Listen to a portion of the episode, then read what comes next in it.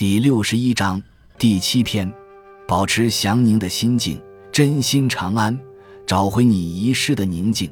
获得宁静的第一步是，先认识到自己原本有一颗宁静的真心。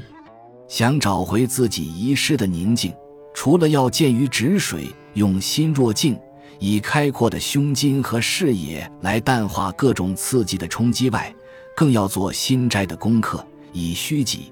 空明的方式去回应外界，放空自己，让吉祥跟着来。最后，在工作中得意忘形，浑然忘我，达到心灵的解放和自由。真心长安，找回你遗失的宁静。现代都会里的嘈杂、拥挤、纷乱，工作上的竞争、压力，无一不让人神经紧绷、烦躁不安。宁静也因而成为多数人生活上的一大向往，即使是片刻的宁静也好。也许因为如此，所以我们用心为您营造宁静，就成了不少房地产、餐饮业打动人心的一个诉求。但严格说来，“营造宁静”这句话是不通的，因为人类只能制造声音，而无法制造宁静；只能提供纷乱，而无法提供安详。任何环境原本都是宁静的，不能宁静，破坏宁静的是人，而不是环境中的种种事物。庄子身处兵荒马乱的战国时代，但他过的生活不仅比我们宁静太多，显然也比他同代的人宁静许多。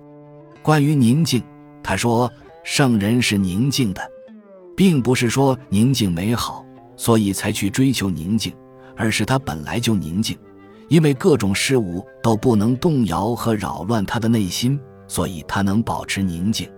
宁静有两种：外在的宁静和内在的宁静。很多人寻求的都只是外在的宁静，譬如深山古刹、优雅密室等；而一些生意人为我们营造的也都是外在的宁静。但当这些外在条件消失时，你得到的宁静也就会跟着消失。真正的宁静是内在的宁静，就像陶渊明的诗：“结庐在人境，而无车马喧。问君何能尔？心远地自偏。”身居闹市，为什么能不受人车喧哗的干扰？关键在于心远。一个内心宁静的人，不管在什么环境中，他都是宁静的。这才是庄子所重视的宁静。有一次，一位印度教行者参加赖瑞金主持的美国电视脱口秀，赖瑞金提出很多犀利的问题，而观众的扣音更是质疑、敌对与嘲弄声不断。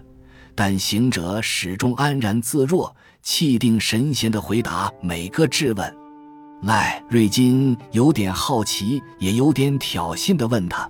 你怎么有办法如此宁静？行者微微一笑，说：“这里本来很宁静，是我们把它弄得闹哄哄的。”这位印度教行者与庄子可说英雄所见略同。的确，不止这里本来很宁静，我们每一个人的心也都是本来很宁静，是被外界或我们自己弄得闹哄哄的。禅宗里有个很有名的公案。慧可是达摩祖师到中国后所收的弟子。